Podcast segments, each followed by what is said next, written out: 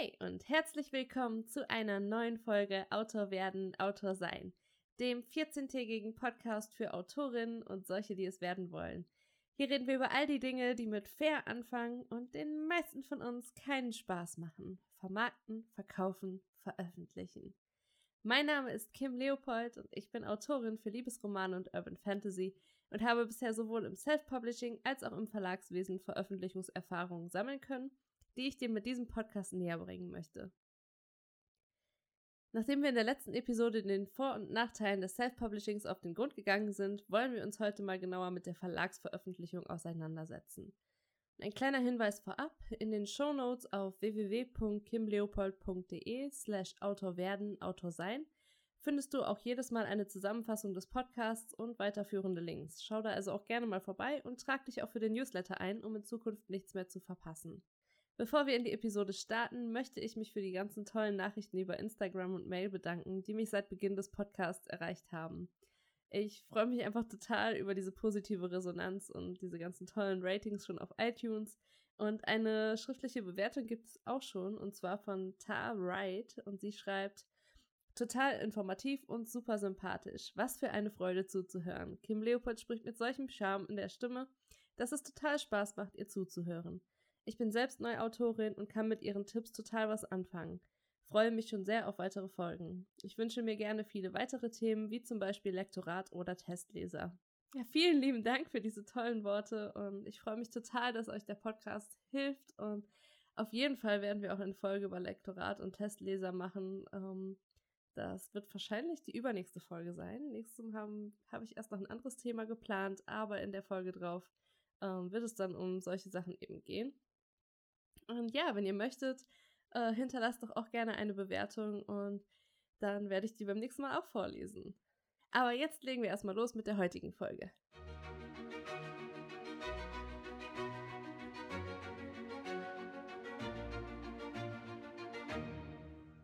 Meisten von uns haben wahrscheinlich nicht erst vor kurzem angefangen, ein Buch zu schreiben, sondern schreiben, so wie ich, schon seit vielen Jahren und träumen seit mindestens genauso vielen Jahren davon, ihr Buch eines Tages bei einem ganz großen Verlag unterzubringen einem von diesen Verlagen, die in den Buchhandlungen vertreten sind und die wir von unseren Lieblingsautorinnen kennen. Ich finde, eine Verlagsveröffentlichung fühlt sich immer an wie das Ankommen in der Buchbranche.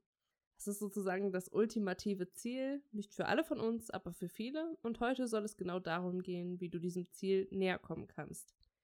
Aber zunächst mal lass uns versuchen, die Ver Verlagsveröffentlichung ein bisschen besser zu definieren, damit du überhaupt weißt, was für Möglichkeiten es eigentlich gibt. Im Gegensatz zum Self-Publishing oder Indie-Publishing, wie aus der letzten Episode, hast du in einem Verlag in der Regel mindestens eine Person, die die Dinge für dich in die Hand nimmt. Also die sich um Lektorat, Korrektorat, Cover, Buchsatz und die Distribution deiner Bücher kümmert. Für eine Veröffentlichung im Verlag musst du nichts bezahlen. Im Gegenteil, Verlegen kommt von Vorlegen und das bedeutet, ein Verlag ist ein Wirtschaftsunternehmen, das in dich und deine Bücher investiert, in der Hoffnung, am Ende die Kosten plus Gewinn wieder herauszuwirtschaften. Der Verlag geht also ein unternehmerisches Risiko ein, indem er dich an Bord holt, und je höher die Ausgaben waren, die er getätigt hat, umso mehr Interesse hat er in der Regel daran, das Geld durch Marketingaktionen auch wieder hereinzuwirtschaften. Das kannst du dir auf jeden Fall merken, denn ähm, auch später, wenn wir noch über Vorschüsse und sowas reden, kannst du dir so ein bisschen die Faustregel beibehalten. Je mehr du schon im Voraus für dein Buch bekommst, umso größer ist das Interesse des Verlages einfach auch, dieses Geld wieder einzuspielen. Das heißt, jegliche Verlage, die Geld für deine Veröffentlichung haben wollen, sind eigentlich gar keine Verlage, sondern Dienstleistungsunternehmen. Und hier sind wir dann direkt bei einem sehr kniffligen Thema, weil es davon sehr, sehr viele Unternehmen gibt, die sich ähm, als Verlag ausgeben und ihren Autorinnen dann das Geld aus der Tasche ziehen. Und da reden wir dann eben nicht von 250 oder 500 Euro, sondern von 5000 oder sogar 10.000 Euro, die dann für ein Buch bezahlt werden sollen von den Autorinnen. Und dieses Geld soll angeblich für Cover, Lektorat und ähnliches ausgegeben werden, aber viele von den Büchern ähm, sind dann trotzdem oftmals noch voll mit Fehlern und gar nicht verkaufbar. Also die werden dann einfach so gedruckt und den Autorinnen zugeschickt, die dann meistens auf der Auflage sitzen bleiben, da der Verlag natürlich überhaupt auch kein Interesse an einer Vermarktung hat. Ich meine, wieso auch? Das Unternehmen hat ja schließlich schon gut an dem Buch verdient. Und in den Shownotes findest du auf jeden Fall auch eine Liste mit bekannten Druckkostenzuschussverlagen, so heißen diese Dinge, Und äh, eine Liste von Petra Schier, also einer anderen sehr bekannten Autorin. Ähm, die hat auf ihrer Website seriöse Agenturen und Verlage zusammengestellt und diese äh, Liste verlinke ich dir auf jeden Fall auch gerne nochmal in den Show Notes. Und da kannst du dann auf jeden Fall mal schauen und in der Regel kannst du dir aber gut merken, dass du nur dann Geld für deine Veröffentlichung in die Hand nehmen solltest, wenn du sie im Self-Publishing rausbringst. Alles andere, sobald irgendwer Geld von dir verlangt dafür, dass dein Buch irgendwie ja, veröffentlicht werden soll, ist das eigentlich, ja, ist es kein seriöses Angebot. Die großen Publikumsverlage wirst du vermutlich aus der Buchhandlung kennen. Da du Autorin bist oder werden möchtest, ist die Wahrscheinlichkeit hoch, dass du sehr gerne liest und dich in der Buchbranche gut auskennst. Wenn ich jetzt also so Namen wie die Random House Gruppe oder Bonnier in den Mund nehme, solltest du nicht ahnungslos mit den Schultern zucken und falls doch, ist das zwar nicht schlimm, aber dann nimm dir doch demnächst einfach mal ein bisschen Zeit, um dich mit der deutschen Buchbranche und den größten Mitspielern auseinanderzusetzen. Ähm, denn Wissen ist einfach Macht und du solltest das Berufsfeld, in dem du arbeiten möchtest, gut kennen und dein Wissen immer wieder erweitern. Und wenn du hier erfolgreich sein möchtest, dann musst du auf jeden Fall die Spielregeln kennen. Und dafür packe ich dir auf jeden Fall dann auch nochmal ein paar Links in die Show Notes, wo du einfach mal dich ein bisschen einlesen kannst. Viele dieser Publikumsverlage haben mittlerweile auch E-Book-Labels. Ein paar bekanntere davon sind zum Beispiel Impress aus dem Carlsen Verlag oder Forever von Ullstein oder zum Beispiel auch B von Bastei Lübbe. Viele davon machen erst ein E-Book oder vielleicht sogar nur ein E-Book, das gibt es auch, und bringen dann ein Print deutlich später heraus, wenn absehbar ist, ob sich das von den Verkaufszahlen des E-Books her lohnt. In Deutschland gibt es dann aber auch sehr viele Kleinverlage, die nichts mit den Publikumsverlagen zu tun haben, sondern eigenständige Unternehmen sind, die aus der Indie-Szene herausgeboren sind. Viele sind hier ein bisschen experimentierfreudiger und vertreten vor allem Nischenliteratur. Und auch hier funktioniert wieder der überwiegende Verkauf über den E-Book-Markt, wobei die meisten der Verlage mittlerweile auch in Kleinauflagen drucken lassen und manche davon auch sogar in Buchhandlungen stehen. Und jede dieser Veröffentlichungsformen hat seinen eigenen Charme und seine eigenen Vor- und Nachteile, auf die ich gleich auch noch mal ein bisschen genauer eingehe. Aber bevor wir darüber nachdenken können, ähm, sollte erstmal eine Sache geklärt sein, nämlich wie komme ich denn überhaupt in einen Verlag? Da gibt es eigentlich zwei verschiedene Wege. Natürlich gibt es auch nochmal Ausnahmen davon, aber in der Regel führt dich entweder der Weg über eine Literaturagentur oder du schaffst es über eine Initiativbewerbung. An der Literaturagentur kommst du eigentlich nicht unbedingt vorbei, wenn dein Ziel große Publikumsverlage sind und du planst nicht nur ein Buch unterzubringen, sondern möglichst regelmäßig zu veröffentlichen, also deine Karriere im Prinzip mit neuen Veröffentlichungen um, weiter zu befeuern. Und eine Agentur vermittelt zwischen dir und dem Verlag. Das heißt, sie bereitet dein Manuskript und die Bewerbungsunterlagen für passende Verlage vor und führt dann die Vertragsverhandlungen für dich durch. Außerdem übernimmt sie auch die Abrechnung, ist stets zur Stelle, wenn es Fragen oder Probleme gibt und leitet dich im besten Fall auch bei zukünftigen Projekten an. Dafür bekommen sie dann eine Erfolgsprovision von 15 bis 20 Prozent deiner Einnahmen aller Bücher, die sie für dich in Verlagen platzieren konnten. Und auch hier gilt dann wieder, die Agentur verdient erst Geld mit dir, wenn sie dich erfolgreich vermittelt haben. Das heißt, du musst wirklich nichts dafür bezahlen, dass sie deine Sachen für die Vermittlung vorbereiten. Das finde ich auch nochmal sehr wichtig zu erwähnen. Bei einer Agentur bewirbst du dich in der Regel mit einem Exposé und einer Leseprobe. Und wenn das gut ankommt, wird die Agentur vermutlich nach dem ganzen Manuskript fragen und es prüfen wollen. Ausnahmen gibt es dann hier aber auch wieder bei Autorinnen, die schon viel veröffentlicht haben und gute Rezensionen einfahren. Und da kann es dann auch durchaus sein, dass eine Leseprobe einfach reicht. Ähm, das war bei mir zum Beispiel auch so, dass ich einfach meine Leseprobe und mein Exposé eingereicht habe und damit dann einen Vertrag für eine Agenturvertretung bekommen habe. Und wenn die Agentur dann gerne mit dir zusammenarbeiten möchte, schließt sie dann eben diesen Agenturvertrag ab. Das kann entweder ein Projektvertrag oder ein, ein Autorenvertrag sein. Der Unterschied ähm, also beim Projektvertrag geht es in der Regel erstmal nur um das Projekt, mit dem du dich beworben hast und weitere Projekte solltest du dann aber trotzdem aus Höflichkeitsgründen immer erstmal der Agentur anbieten, bevor du darüber nachdenkst, ob du sie jetzt vielleicht einem kleinen Verlag oder sowas anbietest oder sie im Self-Publishing veröffentlichst. Und der Autorenvertrag schließt zwar diese Möglichkeiten nicht unbedingt aus, aber ähm, die Agentur hat in der Vertragslaufzeit immer Vorrang. Und erst wenn sie ein Projekt für unvermittelbar erklären, dann kannst du damit machen, was du möchtest. Aber es könnte sein, dass du dieses Projekt dann unter Pseudonym veröffentlichen musst, damit du deinen Agenturprojekten eben nicht in die Quere kommst. Und wenn das Rechtliche dann geregelt ist, geht es ans Eingemachte. Ihr bereitet dann die Leseprobe und das Exposé gemeinsam für die Verlagsbewerbung vor. Oft macht deine Agentur dann ein Lektorat der Leseprobe und schlägt noch Verbesserungen am Exposé vor, um die Geschichte dichter oder marktfähiger zu machen. Bei uns war es jetzt zum Beispiel so, dass wir nochmal ähm, auf das Alter der Protagonisten geguckt haben, um zu gucken, wie das am besten äh, auf den aktuellen Markt passt. Und wenn das dann fertig ist, schickt die Agentur deine Unterlagen an alle Verlage raus, die vom Genre und der Zielgruppe her passen. Es sei denn, du hast bei einem oder mehreren davon bereits ein Veto eingelegt, weil du da partout nicht hin möchtest. Kann ja auch durchaus mal sein, dass du sagst, okay, der und der Verlag gefällt mir nicht so gut, weil die Bücher, die ich von da gelesen habe, die mochte ich alle nicht. Kann durchaus vorkommen. Und dann kannst du einfach deiner Agentur sagen, dass das ein Verlag ist, der für dich jetzt nicht in Frage kommt. Wenn das dann soweit ist und die Verlagsbewerbungen raus sind, dann geht es deutlich schneller meistens als mit einer Initiativbewerbung, weil die Agenturprojekte in den meisten Verlagen vorrangig geprüft werden und deine Agentur natürlich auch immer mal wieder nachhakt und Fristen setzt. Und alle Verlage, die Interesse haben, schicken dann ein Angebot und dann geht es im Prinzip immer wieder hin und her, bis es dann einen Meistbietenden gibt oder zum Beispiel nur noch zwei, drei sehr ähnliche Angebote da sind, zwischen denen du dich dann entscheiden kannst. Und wenn das der Fall ist, dann kann ich dir nur den Tipp geben, auch mal mit den Verlagen zu telefonieren. Also das kannst du deine Agenten dann einfach fragen, ob du mit den Lektorinnen, die da Interesse bekundet haben, auch telefonieren kannst, um einfach abzuklopfen, wie so die Chemie zwischen euch ist und was dann überhaupt so für das Buch geplant ist. Ja, wenn die Entscheidung dann gefallen ist, dann herzlichen Glückwunsch, du hast es geschafft. Und jetzt werden Verträge gemacht, Abgabedaten und alles mögliche andere ausgehandelt und die Zusammenarbeit kann beginnen. Ja, und dann die Alternative, das ist die Initiativbewerbung. Das bedeutet, du nimmst im Prinzip diesen ganzen Prozess selbst in die Hand. Du suchst dir Verlage, die zu deinem Projekt passen und schickst ihnen dein Exposé, deine Leseprobe, die Vita und das Anschreiben.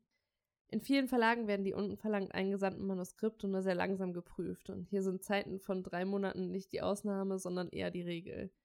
Absagen kommen manchmal gar nicht und falls doch, sind es oft nur Standardschreiben, aus denen du für zukünftige Projekte nicht so wirklich viel für dich mitnehmen kannst.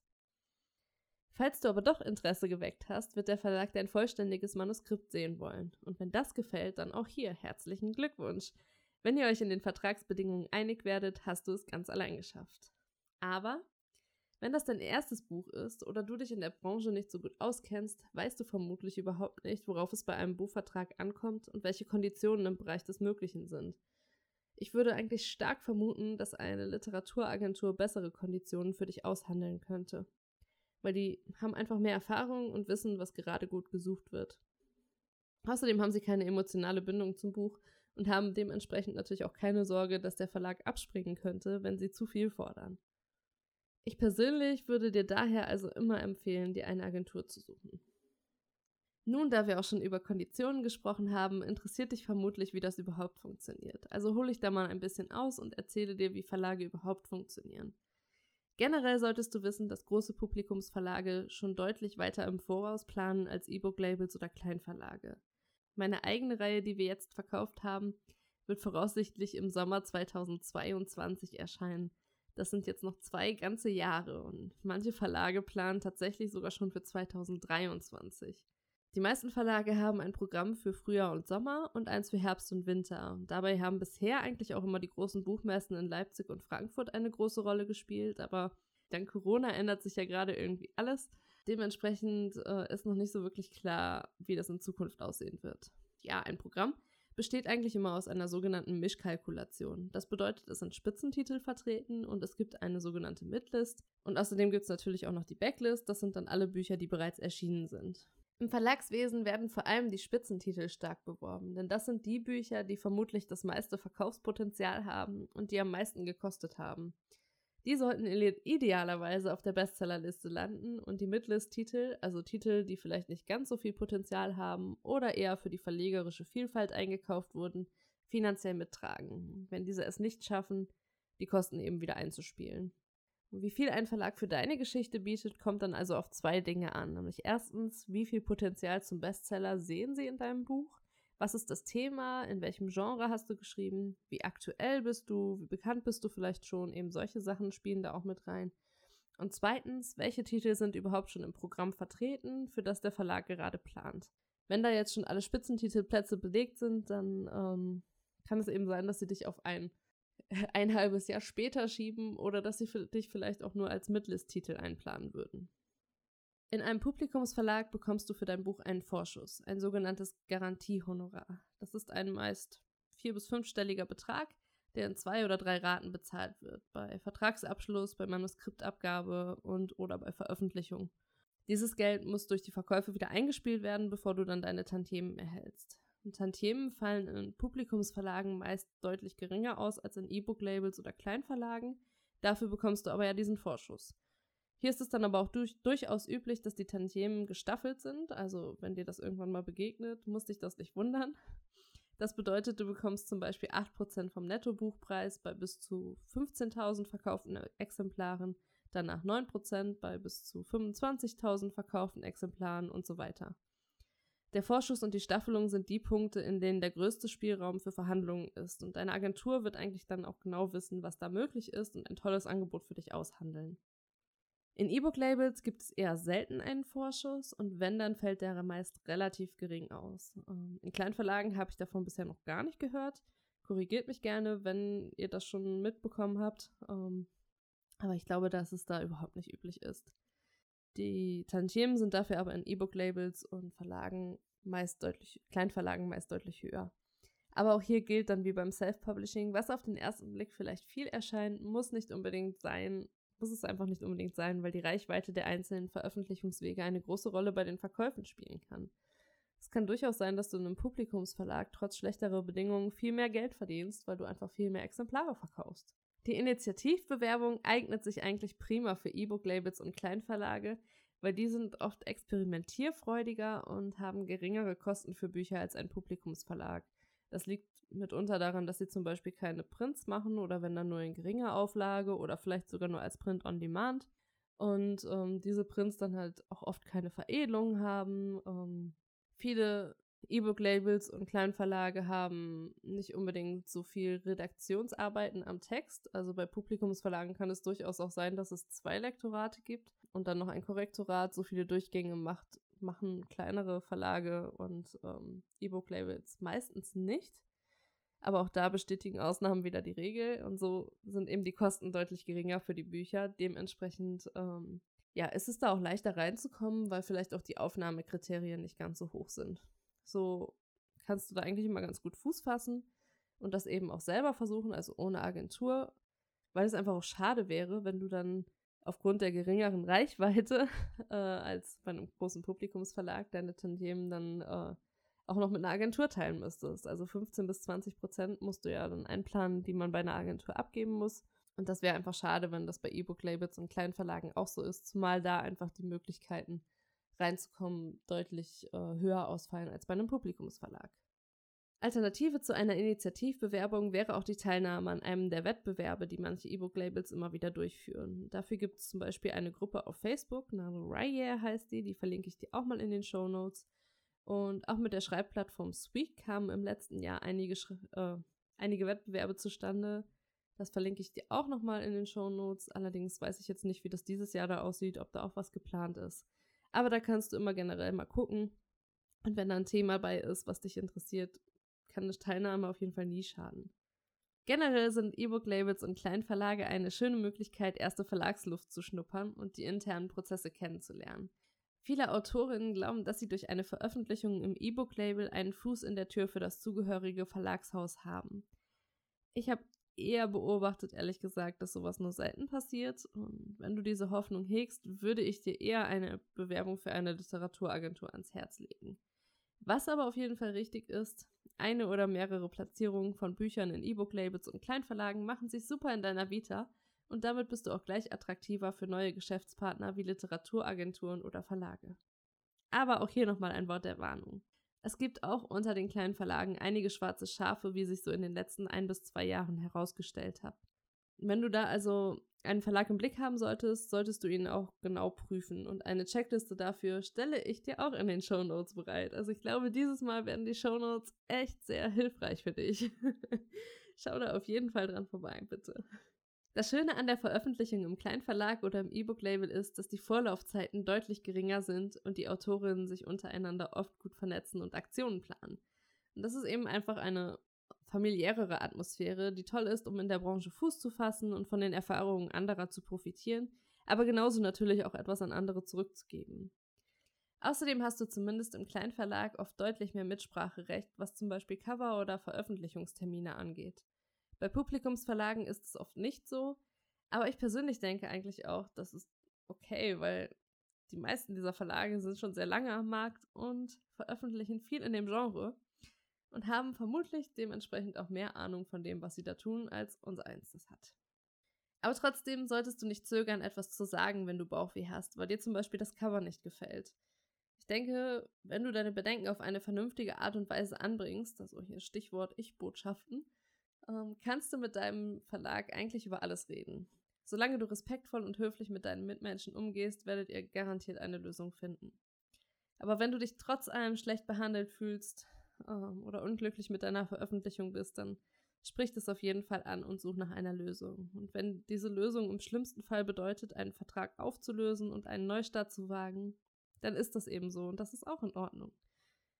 Wenn du anfängst, deine Autorinnenkarriere wie ein Business zu behandeln, wirst du aufhören, dein Ego oder deine Angstentscheidungen treffen zu lassen.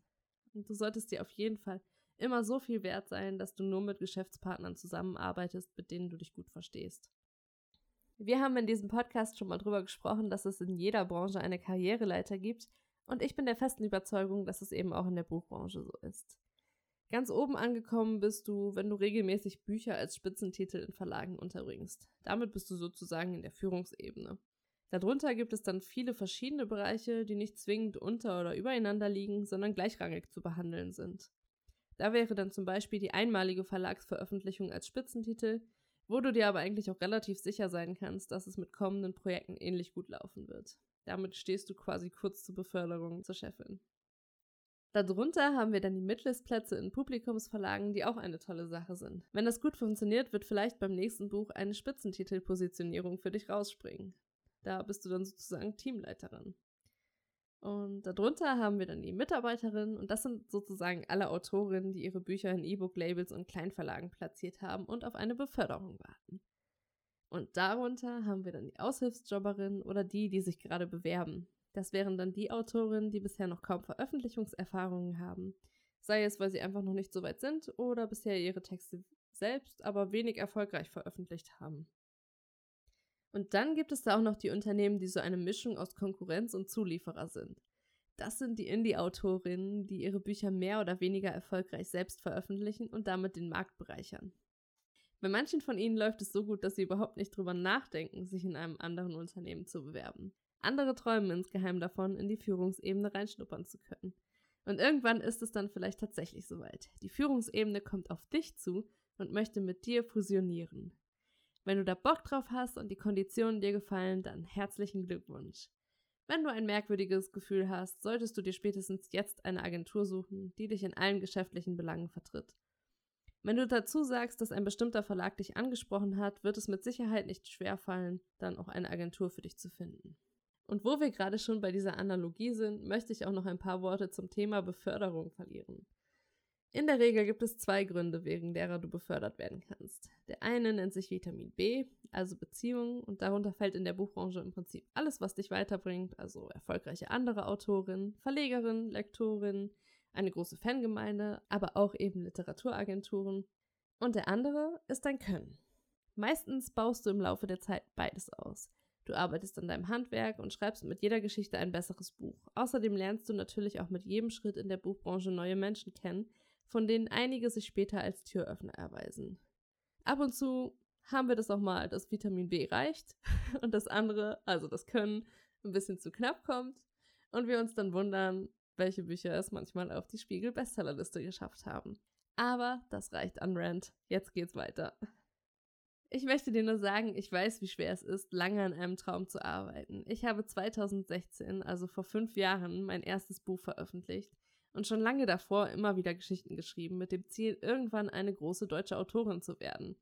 Jetzt haben wir 2020 und ich habe dieses Jahr meinen ersten Agenturvertrag unterschrieben und zum ersten Mal eine Reihe an einen großen Verlag verkauft, die erst 2022 erscheinen wird. Werde ich 2022 eine große deutsche Autorin sein? Vermutlich nicht. Vermutlich wird es noch einige Projekte mehr brauchen, bis ich das erreicht habe, wovon ich träume. Aber werden sich manche dann trotzdem über meinen Übernachterfolg in Anführungszeichen wundern? Vermutlich schon.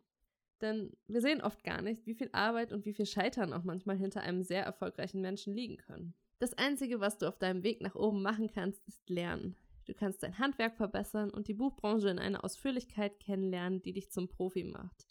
Du kannst Menschen kennenlernen, Beziehungen aufbauen und zum Marketing-Ass werden. Du wirst auf diesem Weg so unglaublich viele Dinge über dich selbst lernen, dass du irgendwann vermutlich ein ganzes Buch darüber schreiben könntest. Und das ist gut so. Verbring die Zeit bitte nicht mit Selbstzweifeln oder Neid. Erinnere dich immer daran, wo du herkommst und wie viel du geschafft hast. Und ruf dir auch immer wieder in Erinnerung, dass auch die ganz großen Namen in der Branche Menschen wie du und ich sind, die mal irgendwann klein angefangen haben. Okay, ich hab's schon verstanden. Genug Pathos für eine Folge. Wo sind denn jetzt die richtigen Tipps? Seit ich diesen Podcast angefangen habe, erreichen mich verstärkt Nachrichten von euch, in denen ihr mich um Hilfe bittet. Und das finde ich so klasse. Und ich versuche auch wirklich jedem von euch möglichst zeitnah zu antworten. Am liebsten würde ich diese Folgen immer wöchentlich bringen, aber das schaffe ich zeitlich gerade einfach nicht, da ich an sehr vielen Projekten gleichzeitig arbeite. Aber trotzdem überlege ich schon, wie ich euch noch mehr Material zur Verfügung stellen kann und erarbeite da gerade auch ein paar Ideen. Ähm, generell findet ihr aber auf meiner Homepage auf jeden Fall immer eine Ressourcenliste, die ständig erweitert wird und die Shownotes zu jeder Episode ähm, packe ich euch auch immer wieder voll mit weiterführenden Links. Und eine Frage, die ihr mir nun schon ein paar Mal gestellt habt, war die nach konkreten Tipps für die Bewerbung bei Verlagen oder Agenturen. Also will ich dir jetzt ein paar Schritte an die Hand geben, mit denen du eine tolle Bewerbung auf die Beine stellen kannst. Zunächst mal würde ich dir auf jeden Fall empfehlen, den Markt in dem Genre zu beobachten, in dem du veröffentlichen möchtest.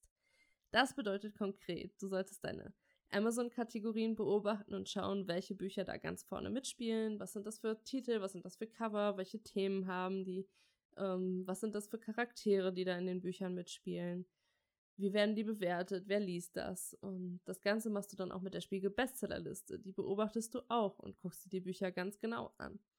Außerdem kannst du die, dir die Verlagsprogramme und die Backlist der letzten ein bis zwei Jahre genau anschauen und da auch gucken, was wollen die Verlage denn eigentlich? Was sind gerade Themen, die modern sind? Was sind ähm, Beziehungskonflikte, die gerade modern sind? Was wird denn eigentlich gefragt? Und dann kannst du auch noch weiterhin auf Self-Publisherinnen achten, denn die sind der Verlagsbranche oft ein bisschen voraus, weil sie schneller auf Trends aus dem amerikanischen Markt reagieren können. Ich habe es ja eben schon mal so ein bisschen gesagt.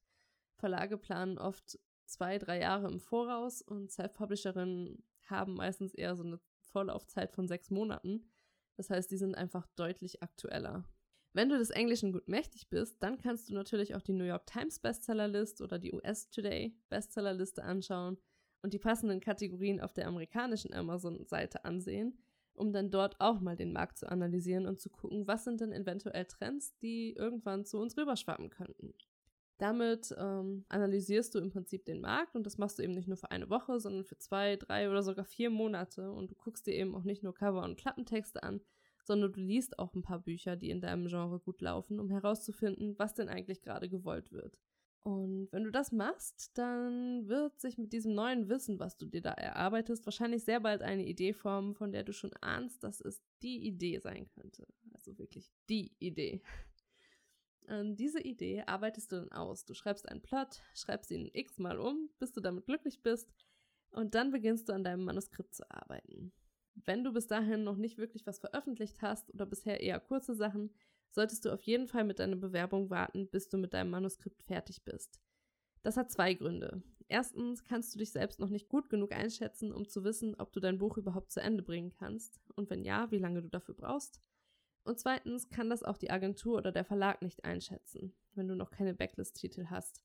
Dementsprechend werden sie im nächsten Schritt das vollständige Manuskript von dir anfordern und es wäre sehr schade, wenn du dann nicht liefern kannst.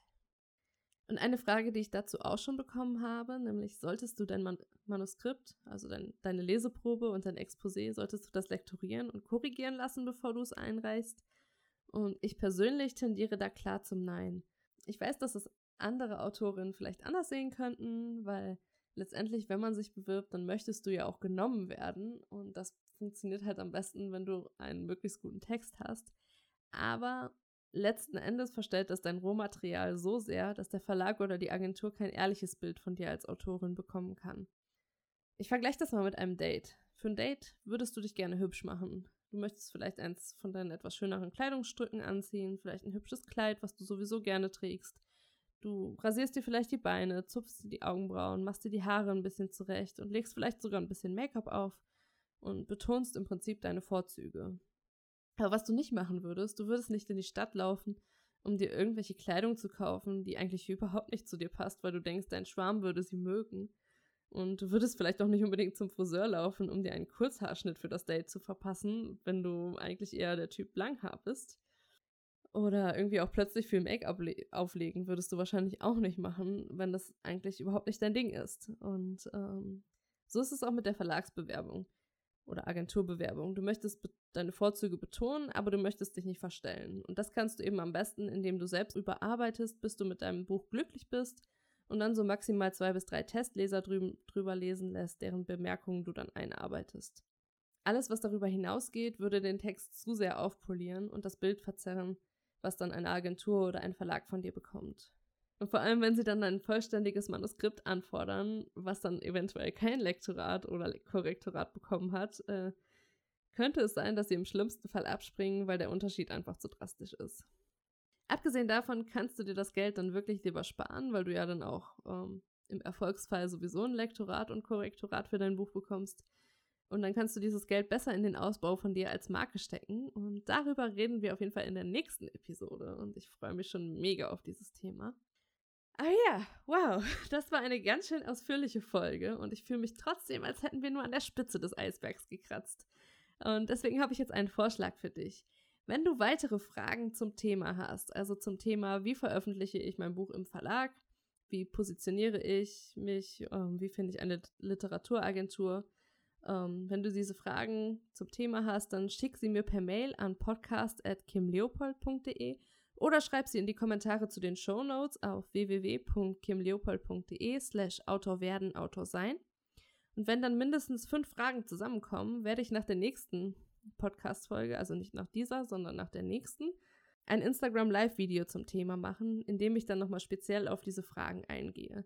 Und den Termin dazu würde ich dann in der nächsten Podcast-Folge ankündigen, wenn wir eben über dich als Marke reden.